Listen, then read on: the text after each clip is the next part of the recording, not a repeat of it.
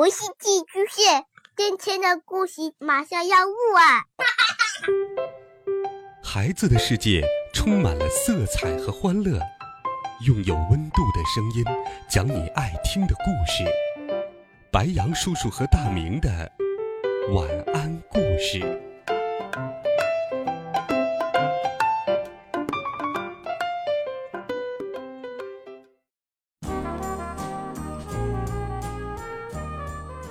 小朋友们、同学们，大家好，欢迎收听白羊叔叔讲故事。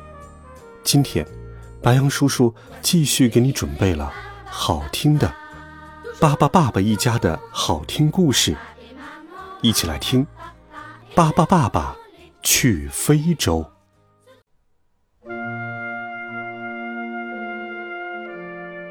这一天，巴巴爸爸整理好行李。一个人来到了火车站，所有人看着巴巴爸爸都很惊奇。巴巴爸爸要坐火车去旅行，可是乘警告诉他，他的个头太大了，没法坐进乘客车厢。这可怎么办呢？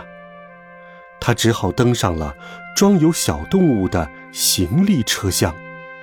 巴巴爸爸真高啊，在行李车厢里，他也不得不弯下了腰。巴巴爸爸看到了许多小动物，它们看上去非常难过。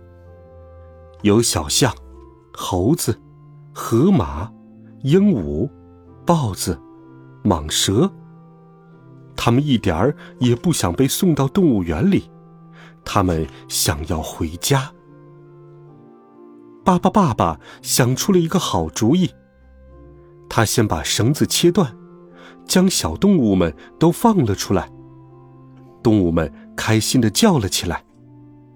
然后，可里可里可里，爸爸变，他把自己变成了一只大箱子，所有的小动物都开心的钻了进去。巴巴爸爸在箱子上贴上了地址。让箱子运到非洲。火车停靠站点之后，工人们开始搬这个大箱子。哎呀，呃，里面装的什么呀？呃，好重啊！大箱子被抬上了大卡车。只要小动物们不出声，就没有人能猜得到它们在箱子里。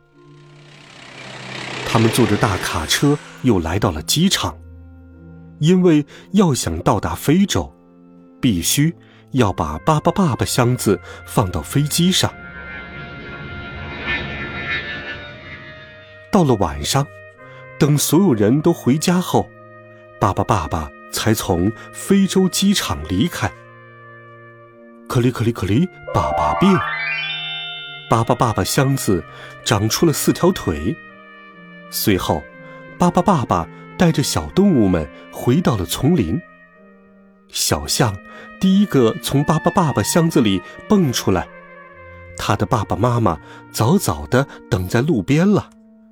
他跨过河流，跨过草原，又来到了丛林里。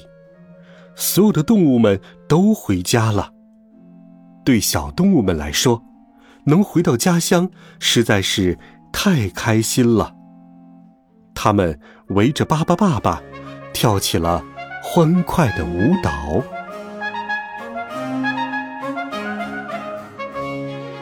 好了，孩子们，这一集好听的故事，白羊叔叔就给你讲到这里。温暖讲述，为爱发声。我们明天见，晚安，好梦。